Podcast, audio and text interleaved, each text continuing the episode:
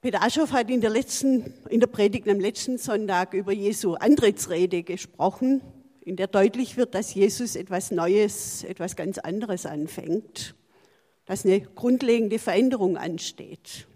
Jetzt habt ihr schon gemerkt, es geht heute um Veränderung. Wenn, sich, wenn ich etwas verändern will, dann stellt sich die Frage nach dem Wohin, in welche Richtung, zu welchem Ziel hin stellt sich die Frage nach dem Ausgangspunkt, von dem aus die Veränderung geschehen soll, und die Frage nach dem Wie. Also wenn ich mich beruflich verändern will, dann muss ich mir überlegen, welche Tätigkeit will ich denn jetzt ausüben, welche Branche, welche Firma. Und dann geht es um die Frage, was kann ich denn, welche Erfahrungen bringe ich mit, wo kenne ich mich aus. Und dann, ja, wie mache ich das? Wo kann ich Hilfe finden? Wo brauche ich Unterstützung? Und so weiter. Veränderung. In welchem Zusammenhang geschieht sie? In welche Richtung geht es? Und wie kann das geschehen? Und was hat es mit dem Heiligen Geist zu tun? Darum soll es heute gehen. Im Predigtext, den ich euch gleich vorlesen werde, da wird das Ganze sehr konkret. Ich lese aus Galater 5, die Verse 13 bis 26. Ihr seid zur Freiheit berufen, Brüder und Schwestern. Nur nehmt die Freiheit nicht zum Vorwand für das Fleisch, sondern dient einander in Liebe. Denn das ganze Gesetz ist in dem einen Wort zusammengefasst, du sollst deinen Nächsten lieben wie dich selbst. Wenn ihr einander beißt und verschlingt, dann gebt acht, dass ihr euch nicht gegenseitig umbringt. Darum sage ich, lasst euch vom Geist leiten, dann werdet ihr das Begehren des Fleisches nicht erfüllen. Denn das Begehren des Fleisches richtet sich gegen den Geist, das Begehren des Geistes aber gegen das Fleisch. Beide stehen sich als Feinde gegenüber, sodass ihr nicht imstande seid, das zu tun, was ihr wollt. Wenn ihr euch aber vom Geist führen lasst, dann steht ihr nicht unter dem Gesetz. Die Werke des Fleisches sind deutlich erkennbar. Unzucht, Unsittlichkeit, ausschweifendes Leben, Götzendienst, Zauberei, Feindschaften, Streit, Eifersucht, Jätzern, Eigennutz, Spaltungen, Parteiungen, Neid und Missgunst, Trink- und Essgelage und ähnliches mehr. Ich wiederhole, was ich euch schon früher gesagt habe. Wer so etwas tut, wird das Reich Gottes nicht erben. Die Frucht des Geistes aber ist Liebe, Freude, Friede, Langmut, Freundlichkeit, Güte, Treue, Sanftmut und Selbstbeherrschung. Dem allem widerspricht das Gesetz nicht.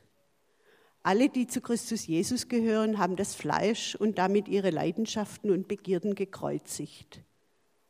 Wenn wir aus dem Geist leben, dann wollen wir dem Geist auch folgen.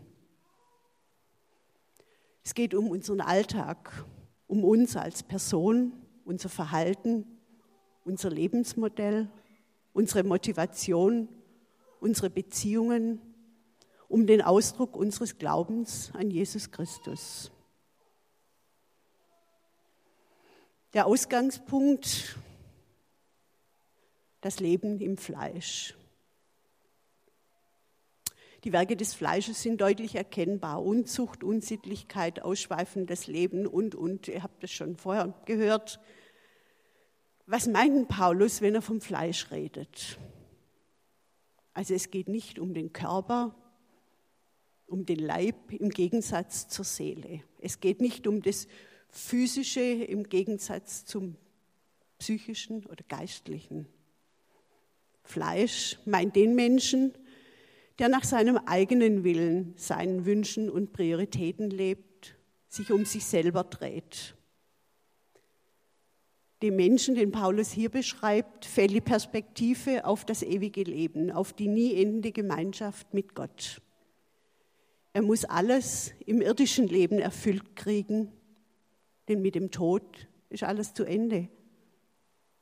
Es ist der Mensch, der sich an Gottes Stelle setzt und dann auch dafür sorgen muss, dass es ihm gut geht, dass er Recht bekommt, nicht das Opfer oder der Verlierer ist. Wenn ihr einander beißt und verschlingt, dann gebt Acht, dass ihr euch nicht gegenseitig umbringt, schreibt Paulus. Also kleine Kinder haben so eine Phase, da beißen sie und schlagen sie um sich, um sich zu behaupten. Aber das tun wir ja nicht. Aber so in, den, in unserem Alltag im Kleinen, da geht es um Dinge wie, ich lästere mit den Kollegen zusammen über jemand. Oder ich rede schlecht über jemanden, der mich geärgert hat. Ich gehe jemand aus dem Weg, konsequent. Ich verbiege die Wahrheit ein bisschen, dass ich gut dastehe. Ich schiebe die Schuld auf andere. Ich bin ein wenig unehrlich. Ich schöne die Steuer, Steuererklärung ein bisschen zu meinen Gunsten. Ich lebe meine schlechte Laune auf. Das könnte man jetzt beliebig fortsetzen. Und ich denke, ihr wisst alle, was da gemeint ist. Ihr begegnet dem im Alltag überall.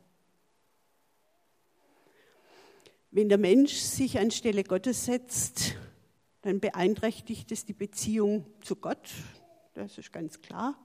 Aber es beeinträchtigt auch die, Stelle, die, die Beziehung zu mir selber, zu den Menschen um mich herum und zu den Strukturen und Geschöpfen der Welt.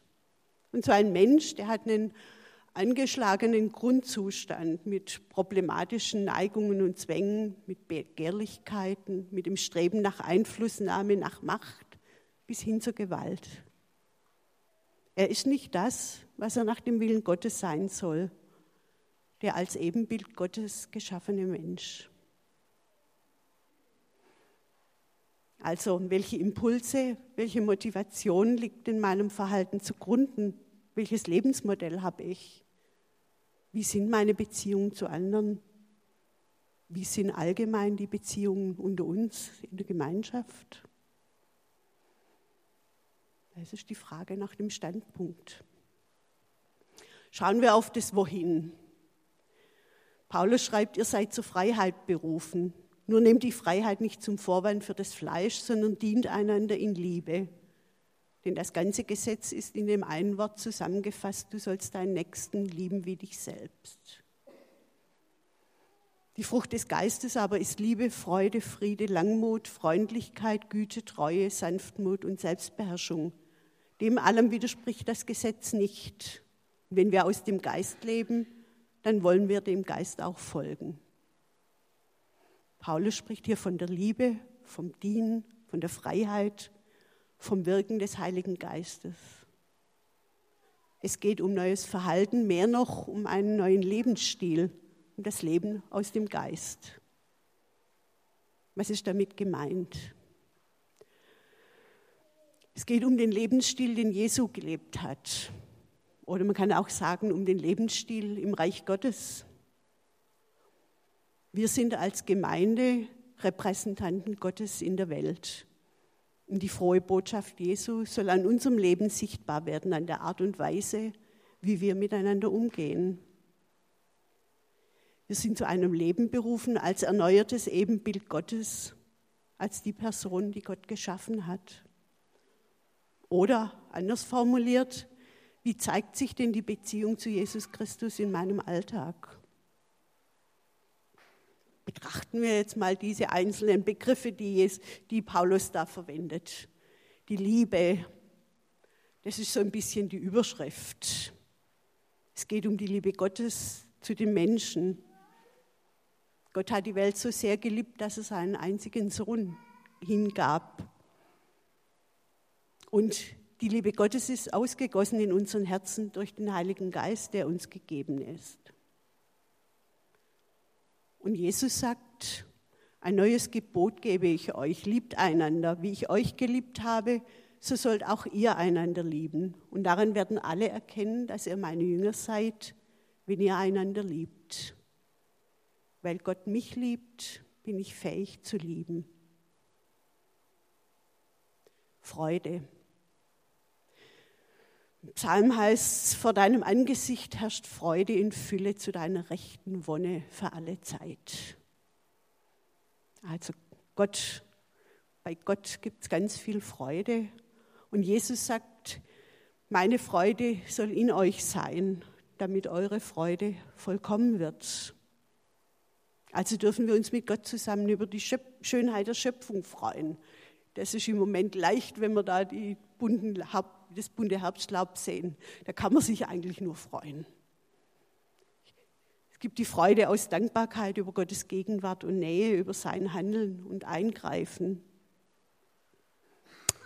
Ja, und im alten Kirchenlied heißt es, in dir ist Freude in allem Leide. Ich darf mich von Gottes Freude anstecken lassen, selbst dann fröhlich sein, wenn die Umstände schwierig sind. Friede. Wir sind mit Gott versöhnt. Wir haben Frieden mit Gott. Und Jesus sagt, Frieden hinterlasse ich euch. Meinen Frieden gebe ich euch. Nicht einen Frieden, wie ihn die Welt gibt, gebe ich euch. Soweit es euch möglich ist, sagt Paulus, haltet mit allen Menschen Frieden. Es ist uns aufgetragen, Frieden zu schaffen. Das heißt jetzt, nicht Konflikten aus dem Weg zu gehen, so nach einer falschen Harmonie streben, sondern uns aktiv um Frieden und Versöhnung bemühen. Und bei aller Konfrontation, die manchmal erforderlich ist, die Würde des anderen nicht beschädigen.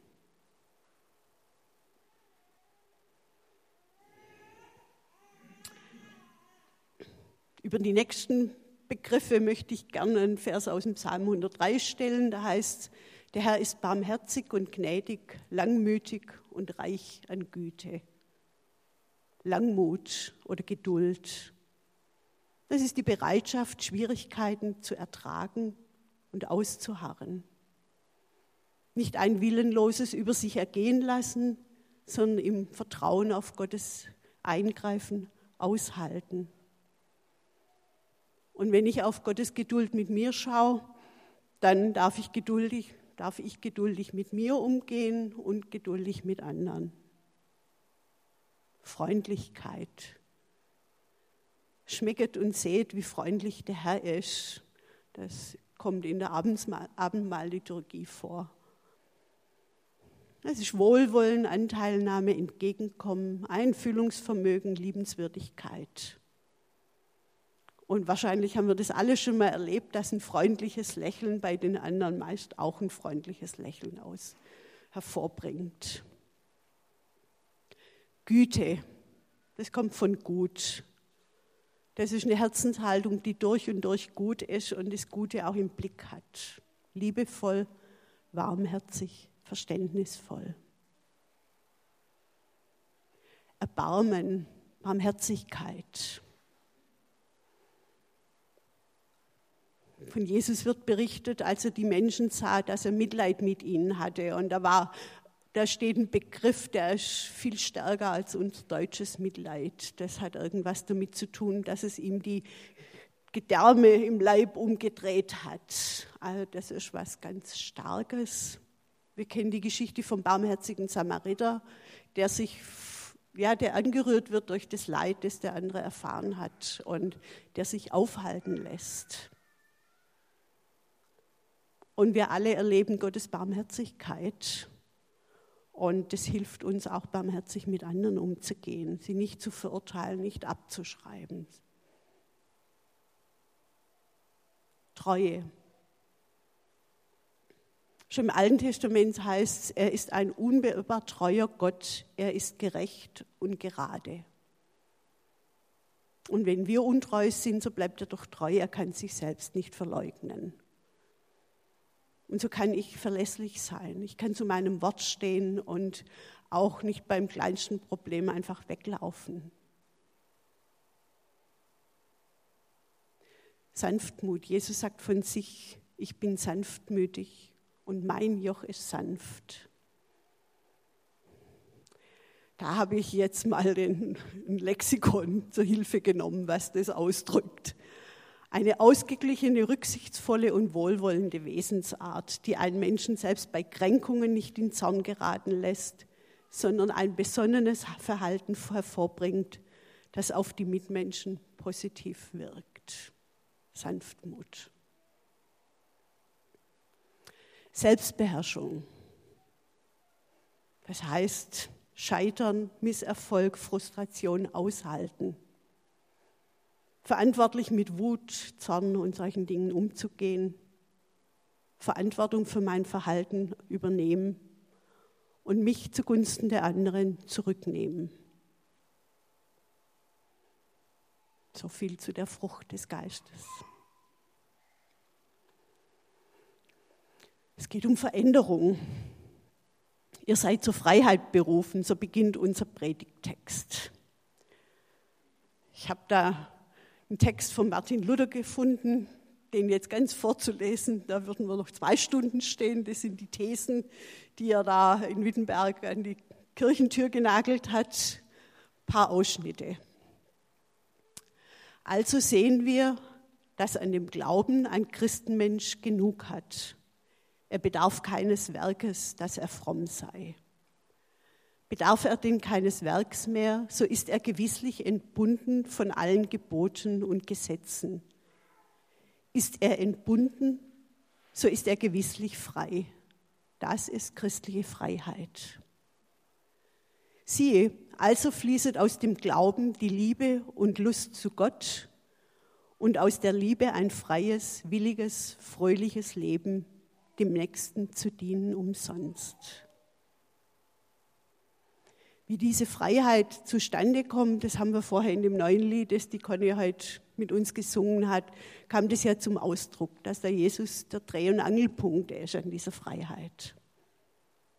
Wir dürfen leben aus der Beziehung zu Gott in der Gewissheit, dass wir versöhnt sind mit Gott, geliebt und angenommen ohne Vorbedingungen ohne es uns erarbeiten oder verdienen zu müssen. Wir stehen nicht mehr unter dem Gesetz und der Tod hat nicht mehr das letzte Wort. Und daraus erwächst die Motivation, versöhnt zu leben, uns selber und andere anzunehmen, immer mehr Jesus ähnlich zu werden in unserem Charakter, unserem Leben, Wesen, unserem Lebensstil. Charakter zeigt sich daran, wie ich mich verhalte wenn niemand zuschaut. Dabei geht es jetzt nicht um eine von Gesetzlichkeit angetriebene Veränderung. Also so dieses, als Christ macht man sowas nicht und dann darf ich das auch nicht tun sonst. Und was immer dann jetzt da auch in unserem Kopf rumschwirrt an Konsequenzen.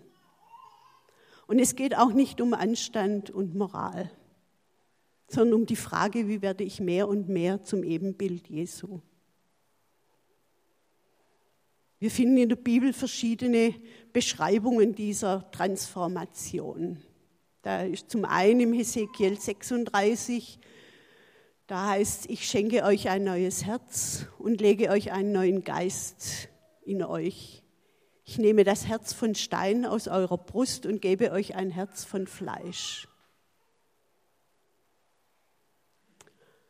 Paulus redet vom alten und neuen Menschen, legt den alten Menschen ab, der in Verblendung und Begierde zugrunde geht, ändert euer früheres Leben und erneuert euren Geist und Sinn. Zieht den neuen Menschen an, der nach dem Bild Gottes geschaffen ist, in wahrer Gerechtigkeit und Heiligkeit.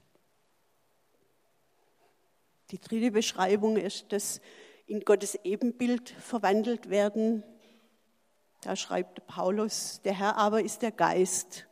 Und wo der Geist des Herrn wirkt, da ist Freiheit. Wir alle spiegeln mit enthülltem Angesicht die Herrlichkeit des Herrn wider und werden so in sein eigenes Bild verwandelt von Herrlichkeit zu Herrlichkeit durch den Geist des Herrn. Das meint jetzt nicht, dass wir zu vielen kleinen Jesusen werden, die ihm immer mehr oder weniger ähnlich sind, sondern als Gemeinschaft der Gläubigen werden wir zum Ebenbild Gottes. Natürlich ist Veränderung zunächst Sache des Einzelnen. Das Ziel ist jedoch, dass die ganze Gemeinschaft vom Heiligen Geist bewegt wird. Der Heilige Geist bewirkt es. In den 13 Versen unseres Predigttexts finden wir viermal fast dieselbe Aufforderung. Darum sage ich, lasst euch vom Geist leiten. Wenn ihr euch aber vom Geist führen lasst, wenn wir aus dem Geist leben, dann wollen wir dem Geist auch folgen.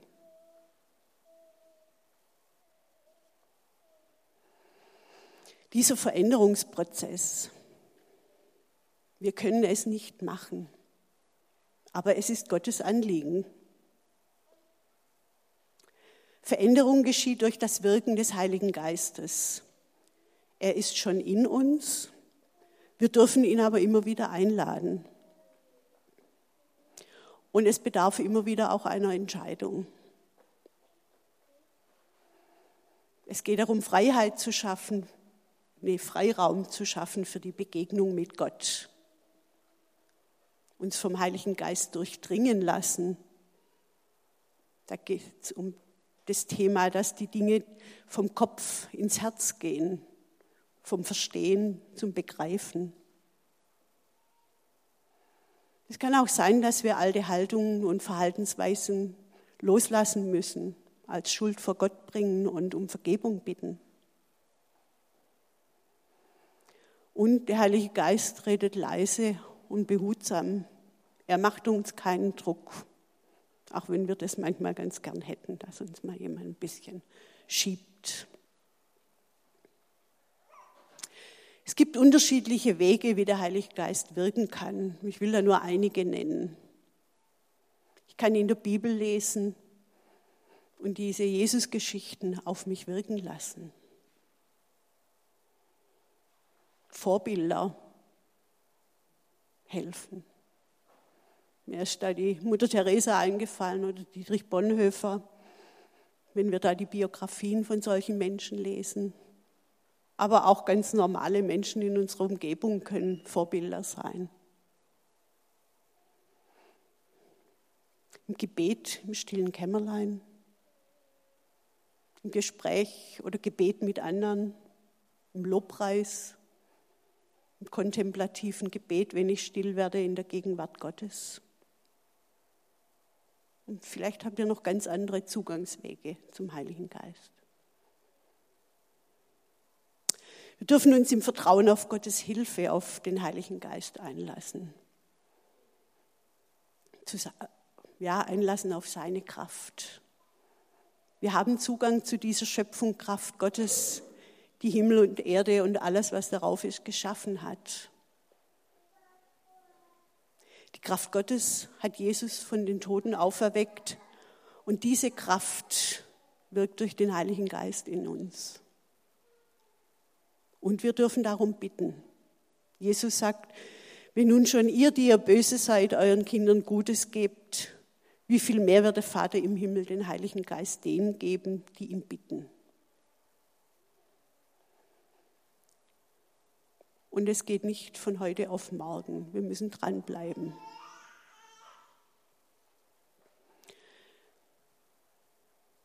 Ich kann mich nach der Frucht des Geistes ausstrecken. Erweisen kann sie sich nur in der Gemeinschaft mit anderen. Im stillen Kämmerlein ist es leicht, Frieden mit allen zu haben. Aber erst in den Spannungen des Alltags kann ich mich bewähren. Ich brauche die anderen zur Korrektur und vor allem zur Ermutigung, als Unterstützung im Hören auf den Heiligen Geist. Es geht nicht um Werte, die ich für gut und richtig halte, sondern darum, das, was ich für richtig und wertvoll halte, im Alltag in der Führung und Kraft des Heiligen Geistes umzusetzen.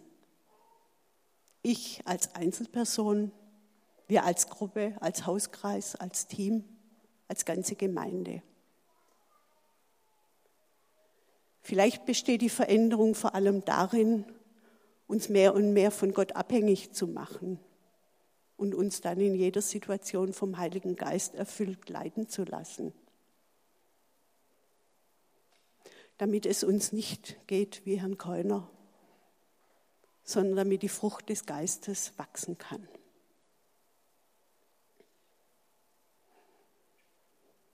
Ich möchte noch beten.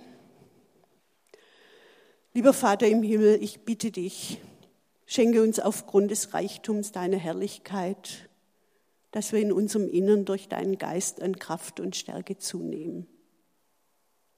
Durch den Glauben wohnst du in unseren Herzen. In der Liebe verwurzelt und auf sie gegründet, wollen wir zusammen mit allen Heiligen fähig werden, die Länge und Breite, Höhe und Tiefe zu ermessen und die Liebe Christi zu verstehen, die alle Erkenntnis übersteigt. Und so mehr und mehr von deiner ganzen Fülle erfüllt werden. Amen. Ich habe vorher gesagt, manchmal bedarf es auch einer Entscheidung. Aber der Heilige Geist ist leise und behutsam. Wir werden jetzt eine Zeit haben zum Gebet, zum Segnen und ja, schaut einfach mal, was für euch dran ist. Entweder still am Platz zu beten oder nach vorne, wo liebe Menschen mit euch zusammen beten werden, dass der Heilige Geist euch erfüllt dass er euch ansprechen darf, in Bewegung bringen oder so ähnlich. Und das ganze Thema ist natürlich auch ein Anliegen, das ihr in den Alltag mitnehmen könnt, in euren Hauskreis und dafür beten. Ja, jetzt bitte ich die Beter nach vorne zu kommen und jetzt seid ihr eingeladen zu kommen und für euch beten zu lassen.